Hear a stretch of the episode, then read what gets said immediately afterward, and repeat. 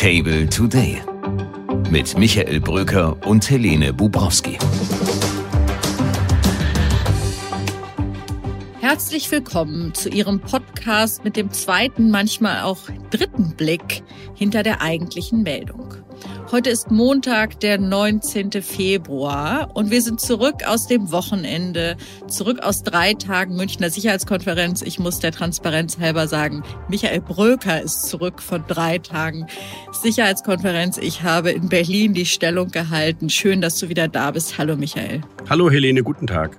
Mit Michael möchte ich darüber sprechen, was von der Sicherheitskonferenz 2024 geblieben ist, was daraus folgt, ob es nur theoretische Reflexionen waren, die natürlich ein Wert an sich sind. Aber die Frage ist doch, ändert sich jetzt irgendetwas? Gibt es diesen Silberstreif am Horizont, von dem MSC-Chef Christoph Heusgen vorab gesprochen hatte?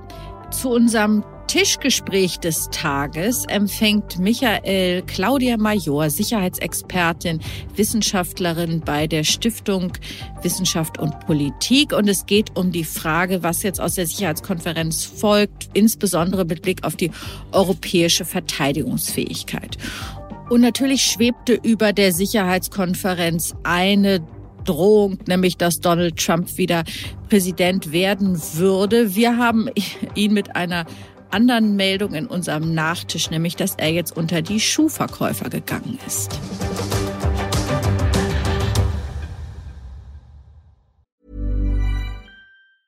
When you're ready to pop the question, the last thing you want to do is second guess the ring. At BlueNile.com you can design a one-of-a-kind ring with the ease and convenience of shopping online. Choose your diamond and setting. When you find the one, you'll get it delivered right to your door. Go to Bluenile.com and use promo code LISTEN to get $50 off your purchase of $500 or more. That's code LISTEN at Bluenile.com for $50 off your purchase. Bluenile.com code LISTEN.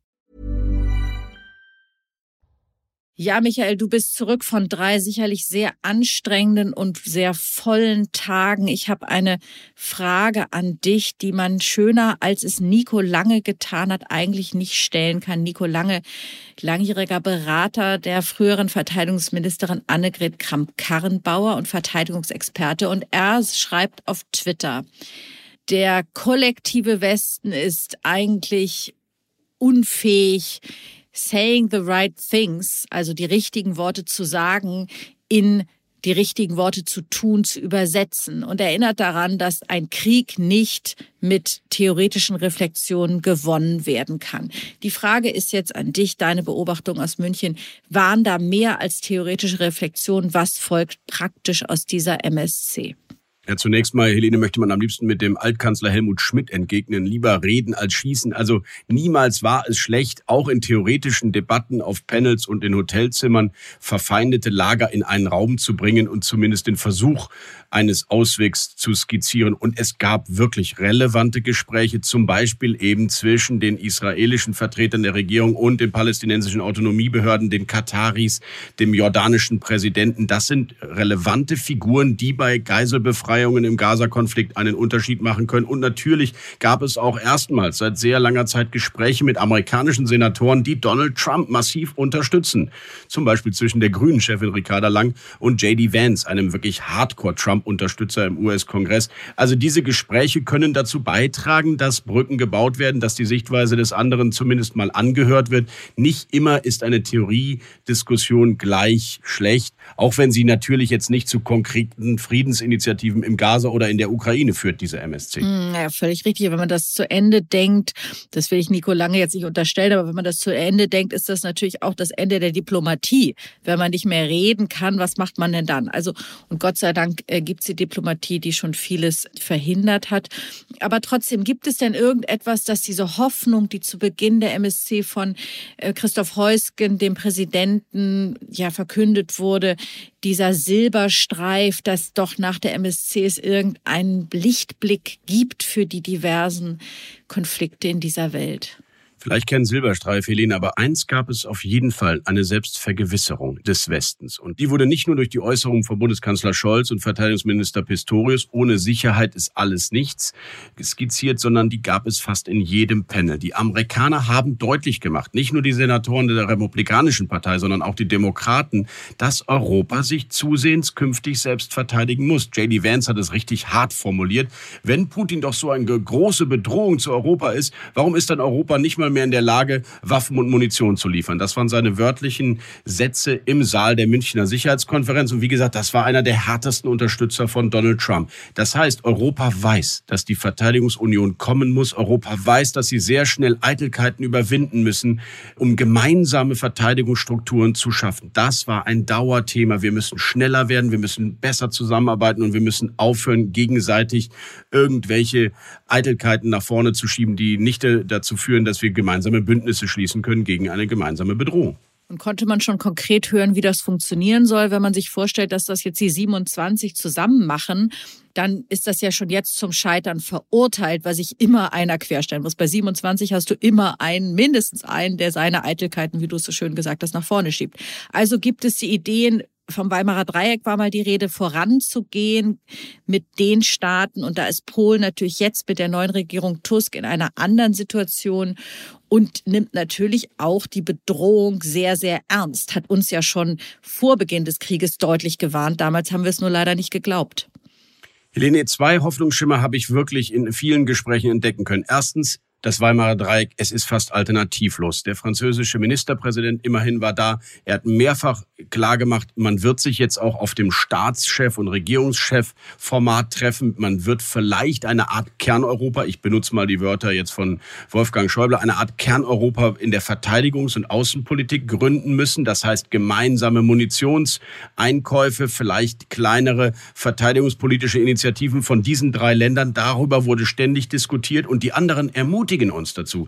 Der finnische, der künftige finnische Präsident Alexander Stubb hat es gesagt. Europa muss jetzt vorangehen. Deutschland, Frankreich und Polen sind in der Pflicht. Die Esten haben es gesagt, die Letten haben es gesagt, die Dänen haben es gesagt. Also egal mit welchen europäischen Vertretern man von Regierungen sprach, sie wünschen sich diese Achse und sie wünschen sich, dass diese drei wirtschaftsstarken Länder mit ihren auch Verteidigungsstrukturen jetzt vorangehen. Deswegen, wir werden in den nächsten Wochen, und so viel haben wir da auch erfahren, äh, Initiativen des Weimarer Dreiecks sehen, auch auf Staatschef Chefebene. Und das ist immerhin dann schon mal ein ganz guter Outcome von dieser Münchner Sicherheitskonferenz. Ja, in der Tat. Die Sicherheitskonferenz fing ja an mit einer furchtbaren Nachricht, nämlich der vom Tod vom russischen Oppositionspolitiker Alexei Nawalny, der im russischen Gefängnis gestorben ist.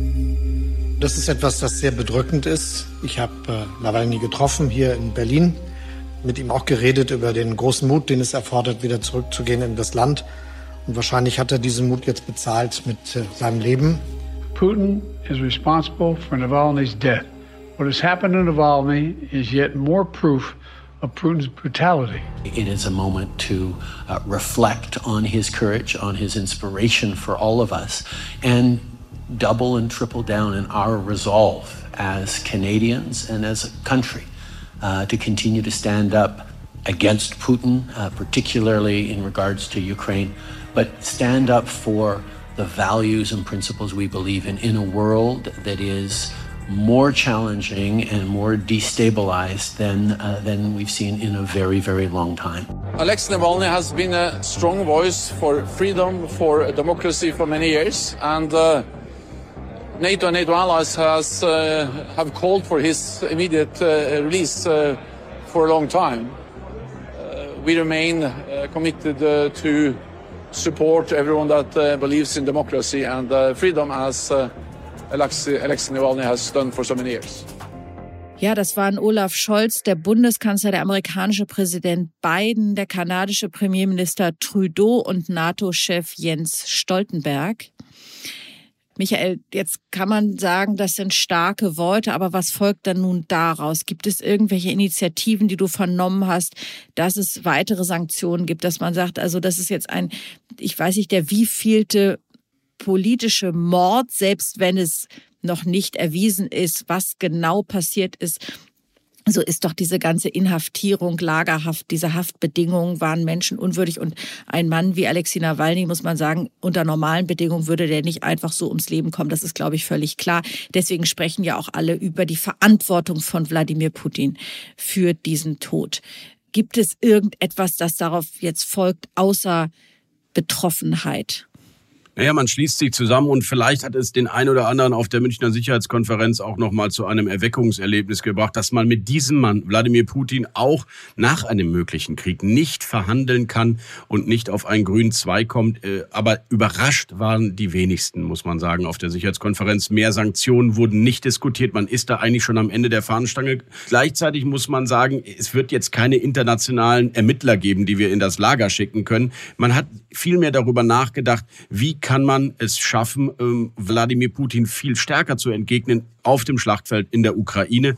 Und dazu muss man sagen, gab es die meisten Initiativen, nämlich wirklich ganz tiefe, detaillierte Gespräche darüber, wie kriegen wir schneller mehr Waffen jenseits des Taurus, den Olaf Scholz erneut ausgeschlossen hat, in die Ukraine und helfen diesem Land, äh, den Aggressor Putin abzuwehren. Über Nawalny und die möglichen Ermittlungen, äh, da macht sich keiner Illusion, dass da irgendwas bei rumkommen könnte ja, Russland war ja auch auf der MSC nicht vertreten und auch die engen Freunde Russlands nicht. Was mit China? Ja, umso wichtiger, gut, dass du es ansprichst, war eigentlich der Außenpolitiker der chinesischen KP, Wang Qi, der wirklich umlagert wurde, der von Annalena Baerbock getroffen wurde, Olaf Scholz, äh, Kamala Harris, also alle, die Rang und Namen hatten, sprachen mit Wang Qi und er hat zumindest signalisiert, auch öffentlich, dass er sich nicht einmischen will weiter in diesen Großkonflikt Russland-Europa, dass er Stabilität will, dass er Frieden will, dass er keine eigenen imperialistischen Ziele hat. Und ich hatte das Gefühl, die europäischen Politiker, auch die amerikanischen Politiker, versuchen äh, zu trennen zwischen China und Russland. Selbst Hillary Clinton hat das gemacht. Man dürfe mit China jetzt nicht so umgehen wie mit Russland. Das eine sei eine komplette Cut in, aller, in allen Beziehungen zu Russland. Bei China China ist man soweit noch nicht. Das liegt natürlich auch daran, dass wir wirtschaftliche Verflechtungen haben. Aber man versucht China nicht zu verärgern, um sie irgendwie in der Stange zu halten, was die internationale Ordnung betrifft. Hm, ja, man fragt sich da immer, inwiefern ist das eine wirtschaftliche Frage und inwiefern ist es eine politische Frage. Also Unternehmensvertreter, mit denen man spricht, die sagen, das, was wir mit Russland gemacht haben, war schwierig genug, aber mit China ginge das faktisch einfach nicht. Ja. Und dann haben wir vielleicht irgendwann den Tag, wo es dann doch gehen muss. We will see. Michael, du warst mit einem Team von fünf Kollegen vor Ort mit wirklich, und man sah es in den wirklich großartigen Sonderausgaben, die ihr gemacht habt, ähm, die auch alle nachzulesen sind bei Table Media, wo man sich auch jetzt noch unbedingt registrieren sollte für den Security Table, um ihn vier Wochen kostenlos zu testen.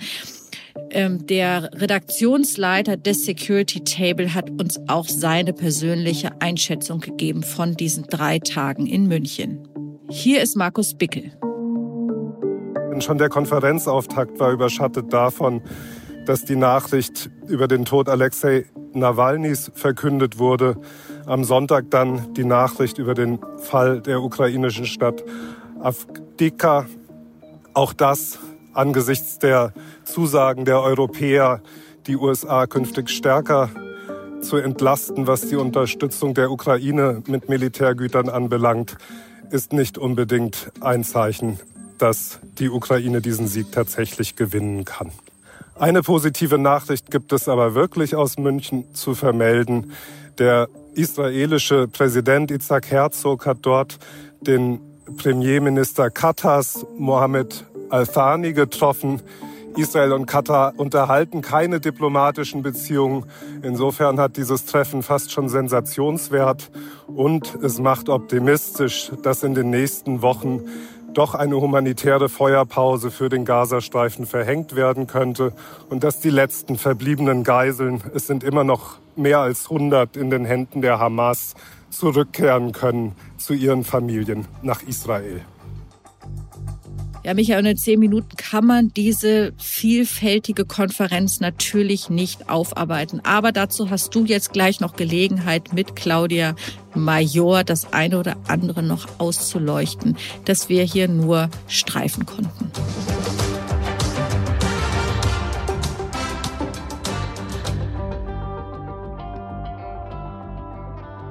Einen schönen guten Tag, liebe Claudia. Guten Tag. Es ist nicht deine erste Sicherheitskonferenz, äh, liebe Claudia. Sag uns mal einen ersten Eindruck, was die Stimmung betrifft. Wie war sie im Vergleich zu den früheren Jahren? Die Stimmung in diesem Jahr war wirklich eine Krisenstimmung. Es war eine gewisse Ernüchterung dabei. Es war eine, eine sorgenvolle Stimmung. Und wenn ich das vergleiche mit letzten Jahr, mit 2023, fand ich das schon deutlich pessimistischer.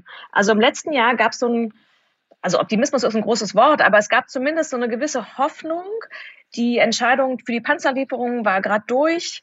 Es gab eine Hoffnung auf eine ukrainische Offensive, die was bringen würde. Es gab den Eindruck, dass das transatlantische Verhältnis stimmte, dass es eine Stimmung gab oder zumindest den Wunsch gab, mit den Staaten des sogenannten globalen Südens zusammenzukommen. Und es gab so ein bisschen Hoffnung. Ja? Und dieses Jahr fand ich den Eindruck der Ernüchterung und der Sorge vor allen Dingen, dass das alles nicht so funktioniert hat, wie wir uns das vorgestellt haben. Während der Konferenz in München kam die Nachricht über den Tod von Nawalny kam die Nachricht, dass sich die ukrainischen Streitkräfte aus Avdiivka zurückziehen mussten, also nochmal Land verloren haben. Von Avdiivka steht noch genauso viel wie Bachmut, also nix. Die Lage in der Ukraine ist desaströs. In den USA ist unklar, wie es politisch weitergeht. Die sind jetzt schon politisch blockiert mit Blick auf die Ukraine-Hilfen. In Gaza haben wir einen neuen Krieg und Europa rauft sich nicht zusammen. Das ist so ein bisschen der Eindruck, der für mich über der MSC hing. Es ist gerade ernüchternd und im Prinzip gibt es weitgehend die Analyse, dass wir wissen, was wir machen müssten, aber irgendwie setzt es sich nicht um. Und wir haben diese ganz berühmte Lücke zwischen Analyse und Umsetzung. Und ich fand das teilweise bedrückend, das so zu erleben. Dann lass uns versuchen, die kleinen möglichen Fortschritte zu erkennen. JD Vance, der Senator aus den USA, einer der glühenden Trump-Unterstützer, hat hier klargemacht in München, dass es äh, auch von Europa verlangt wird, dass sie sich endlich um ihre Sicherheitsprobleme selber kümmern. How many mechanized brigades could Germany field tomorrow? Maybe one. Maybe one.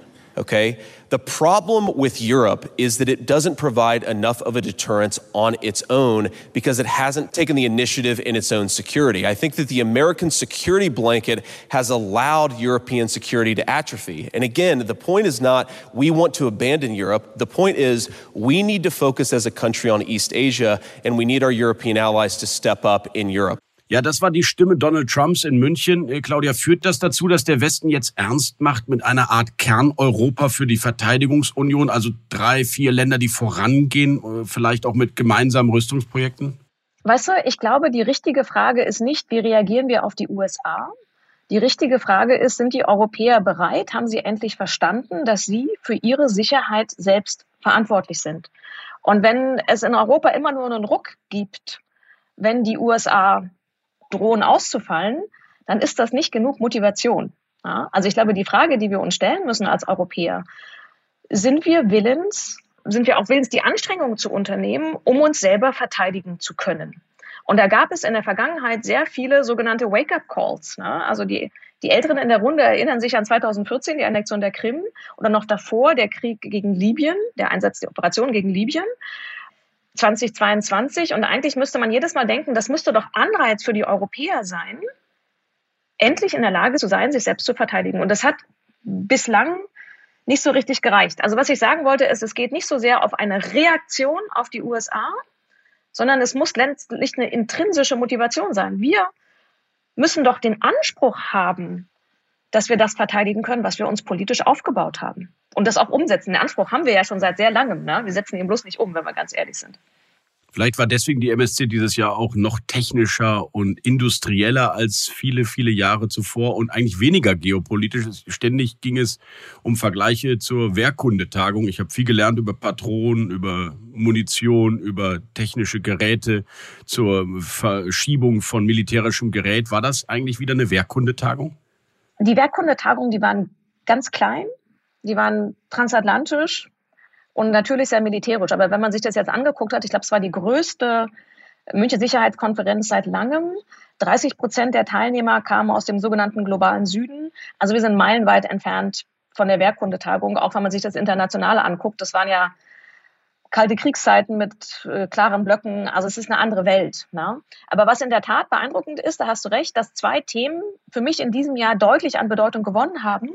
Das ist einmal alle Fragen um Nuklearordnung und Atomwaffen und zweitens Industrie. Die Industrie war deutlich präsenter. Ähm, es gab mehrere Hintergrundrunden über die Frage, wie kann die Industrie ihre Kapazitäten hochfahren, woran liegt es, was ist notwendig, was für Kooperationsmöglichkeiten gibt es auch zwischen der westlichen Industrie und der ukrainischen Industrie. Der ähm, bekannte ukrainische Minister, ich glaube, der heißt das, der Titel ist für strategische Industrie oder so, Kamischin war da und hat sich mit vielen Unternehmen getroffen und hat versucht, diesen Schritt zu machen, die Ukraine in die westliche Industriebasis einzubauen, als ein weiterer Schritt, um die Ukraine im Westen zu verankern. Das heißt, da ist ein Thema, was deutlich an Bedeutung gewonnen hat. Und wenn du auf Deutschland schaust, Claudia, und die Zeitenwende, die Kanzler Scholz erneut ausgerufen hat, diesmal leicht abgewandelt mit dem Satz, ohne Sicherheit ist alles nichts. Wo hakt die Zeitenwende aus deiner Sicht, wenn du hier mal auf die Bundesregierung guckst? In der Umsetzung. Ja, also dieser Satz, ohne Sicherheit ist alles nichts, der ist wunderschön. Ich finde den wirklich wunderschön, es war keine Ironie. Aber das heißt ja eine klare Priorisierung. Das würde ja dann heißen, dass man die Finanzen entsprechend auch so zuordnet. Da kommen wir zu der Frage, die ja auch ihr schon mehrfach besprochen habt. Wie werden wir nach 2028 die Verteidigungsausgaben aus einem Level von zwei Prozent halten, was sowieso zu wenig ist? Verteidigungsminister Pistorius hat in seiner Rede auf der Sicherheitskonferenz gesagt, dass zwei Prozent sagen das Mindestmaß ist, wir aber deutlich weiterdenken müssen. Und dann haben wir zwei Aussagen, wo man denkt, okay, das ist eigentlich die Blaupause dafür, dass es eine langfristig verlässliche Verteidigungsfinanzierung gibt, die wir bislang nicht haben. Und das ist so ein bisschen, was mich so ein bisschen einerseits gefreut hat, andererseits auch so ein bisschen ratlos gelassen hat. Ich dachte so, okay, wenn das so ist, dass ohne Sicherheit alles nichts ist, ich stimme zu. Und der Verteidigungsminister sagt, dass wir mehr als zwei Prozent brauchen werden, dann muss jetzt ja was passieren. Ja, die Verteilungskämpfe in Deutschland, die haben gerade erst begonnen. Das wird uns sicherlich in den nächsten Monaten noch intensiv beschäftigen. Aber zum Abschluss, Claudia, würde ich gerne wissen, wo siehst du konkrete Möglichkeiten eines Fortschritts. Wir haben immerhin auch schon hier in diesem Podcast heute darüber gesprochen, dass der israelische Staatspräsident den katarischen Staatschef getroffen hat. Einen Kontakt, den es so direkt noch nicht gab. Das sind erste Zeichen der Annäherung mit einem möglichen Gaza-Vermittler. Wo siehst du aber in Richtung Europa vielleicht auch konkrete Dinge, wo man, wo man Konflikte, wo man Krisensituationen zu einem besseren wenden könnte in den nächsten Wochen und Monaten? Ich glaube, da gibt es ganz viele kleine Baustellen und so ein paar große. Ich fand es sehr erfreulich, dass ein paar Tage vor der München Sicherheitskonferenz haben sich die Außenminister des Weimarer Dreiecks, Deutschland, Frankreich und Polen getroffen und haben eine hervorragende und sehr ambitionierte Erklärung abgegeben. Und ich fand das ein schönes Beispiel, dass die drei sich zusammenraufen und versuchen, in Europa voranzugehen. Ich hätte mir sehr gewünscht, dass wir das auf Ebene der Staats- und Regierungschefs auch in München gesehen hätten, vielleicht auch mit dem britischen Premierminister. Das wäre ein starkes Zeichen gewesen, dass Europa verstanden hat, dass sie mehr machen müssen. Aber wenn man diese Erklärung der Weimarer Außenminister umsetzt, hervorragend. Wenn man an die ganzen kleinen Baustellen rangeht, die beispielsweise bei der Industrieproduktion und Beschaffung rangehen, das sind die Prozesse zu überarbeiten. Also eine Sache, die mir in München noch aufgefallen ist, dass wir immer noch irgendwie glauben, wir können die aktuellen Kriege und Krisen mit unseren Friedensstrukturen und Prozessen bearbeiten. Und das passt halt nicht. Ja. Pistorius, der Verteidigungsminister, hat eine Reform auch der Struktur der Streitkräfte in Auftrag gegeben. Die kommt jetzt irgendwann, ich glaube, um Ostern soll die rauskommen. Also es sind so viele kleine Schritte, wo man weitergehen kann und sollte um die europäische Verteidigung voranzubringen. Wichtig dabei ist, dass wir nicht so sehr immer in diesen institutionellen Boxen, das macht die NATO, das macht die EU denken sollen, sondern es fängt zu Hause mit den nationalen Hausaufgaben an. Geben wir das Geld sinnvoll aus? Haben wir eine, wissen wir, was wir kaufen, mit wem, was, warum? Das ist, das ist für mich so ein bisschen die nationale Hausaufgabe, die zuerst kommt mehr Pragmatismus auch im Kleinen. Eine persönliche Frage habe ich dann doch noch, Claudia. Welche Persönlichkeit hat dich besonders beeindruckt oder überrascht in diesen letzten drei Tagen? Ich fand den Auftritt von Julia Nawalna sehr, sehr stark und sehr erschütternd. Ich fand den, natürlich die Rede von, von Zelensky ist mir sehr nahe gegangen ist jetzt auch wieder ein sehr euro, europroblematisch zentrischer Blick, wenn ich sage, und auch den ukrainischen Minister Kamischin fand ich eine sehr beeindruckende, ähm, sehr beeindruckende Persönlichkeit. Ich glaube, für mich liegt die, die Kraft und das Beeindruckende der München Sicherheitskonferenz immer in den ganz vielen kleinen Treffen, die man so am Rand hat. Und davon gab es sehr viele, kann ich jetzt gar nicht alle aufzählen. Ich glaube, es ist dieses Paket, was es in München immer gibt, die große Bühne, die live gestreamt wird und dann die ganzen vielen, ganz vielen unzählbaren kleinen Treffen, die, die dann wie so ein Puzzlestück alles zusammensetzen das Puzzlestück. Ich glaube, das ist ein gutes Abschlussbild für die MSC. Es wird noch viel zusammenzubauen sein in den nächsten Wochen und Monaten. Wir sehen uns hoffentlich nicht erst in einem Jahr wieder, liebe Claudia Major. Vielen Dank für dieses Fazit zur MSC 2024 und einen schönen Tag noch. Ich danke dir. Schönen Tag noch.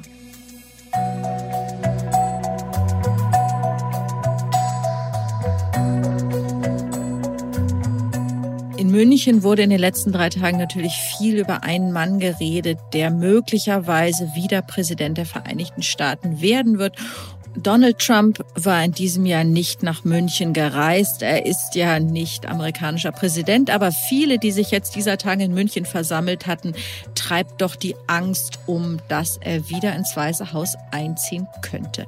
Die Wahlen stehen im nächsten November an ja, Donald Trump hat im eigenen Land gerade andere Probleme. Am Freitag hatte ihn ein New Yorker Gericht zu einer Geldstrafe von 364 Millionen Dollar verurteilt und dazu noch ein Berufsverbot für seine unternehmerischen Aktivitäten erteilt. Da steht zwar die Berufung noch aus, aber für ihn ist das natürlich ein Rückschlag und selbst für einen Milliardär wie ihn ist das viel Geld. Nun verkauft er Schuhe This is something I've been talking about for 12 years, 13 years, and I think it's going to be a big success. That's the real deal. Und man fragt sich, ob das nun dazu dienen soll, jedenfalls einen Teil des Geldes zusammenzubringen, ob es eine Marketingmaßnahme ist, ob es ihnen im Wahlkampf helfen soll. Jedenfalls hat er nun die Schuhe präsentiert, die den Namen Never Surrender High Tops haben. Look at this young lady and we're going to remember the young people and we're to remember SneakerCon. You're sneakerheads, right? Und welche Farbe haben sie wohl? Sie sind natürlich Gold, wie auch alles im Trump Tower und sonst was, was Donald Trump in die Hand nimmt, kosten immerhin schlanke 399 US-Dollar und hinten drauf prangt eine amerikanische Fahne. Nicht sehr schön, muss ich sagen, aber das ist ja bekanntermaßen äh, Geschmackssache. Mit dieser Nachricht, die mal was anderes ist von Donald Trump und doch irgendwie wieder das Gleiche, verabschiede ich mich von Ihnen. Vielen Dank, dass Sie heute dabei waren. Und wenn Sie Lust haben, seien Sie doch morgen wieder dabei. In der Zwischenzeit können Sie uns gerne Lob und Kritik hinterlassen unter chefredaktion.table.media. Und nun wünsche ich Ihnen einen wunderschönen Tag. Machen Sie es gut. Ihre Helene Bubrowski. Table Today mit Michael Bröker und Helene Bubrowski.